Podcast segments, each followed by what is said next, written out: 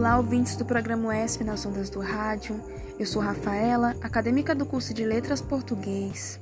E no quadro Indicação Cultural de hoje, eu trago para vocês o livro Quarto de Despejo, de Carolina Maria de Jesus.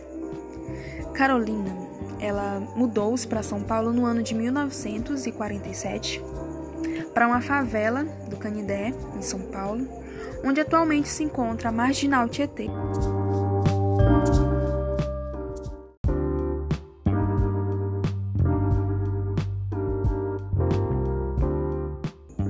Carolina estudou apenas as séries iniciais, durante dois anos apenas. Mulher de pouca leitura, como algumas pessoas costumam dizer, mãe solteira, com três filhos, catadora de lixo, negra e marginalizada. Com o lixo que recolhia, ela conseguia comprar comida. E esse dinheiro nunca era o suficiente, porque sempre faltava algo para ela e para os seus filhos.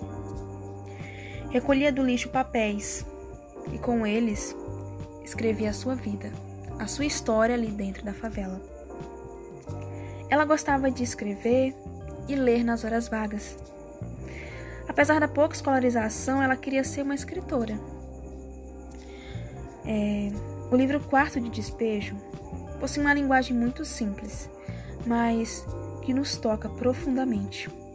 A leitura é dura, é difícil, porque a autora consegue nos transmitir o sofrimento e a fome que ela passava junto com seus filhos durante sua vida na favela. Carolina chega a realizar o seu desejo de ser escritora, mas esse sonho não sai como esperado. Por isso, eu indico que pesquisem mais sobre, sobre essa autora, essa autora sensacional que é Carolina Maria de Jesus. Bom, eu vou parar por aqui, mas não esqueçam, Leiam a obra Quarto de Despejo.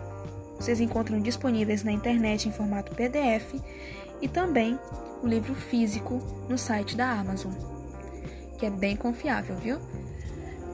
Beijo e bom fim de semana para vocês.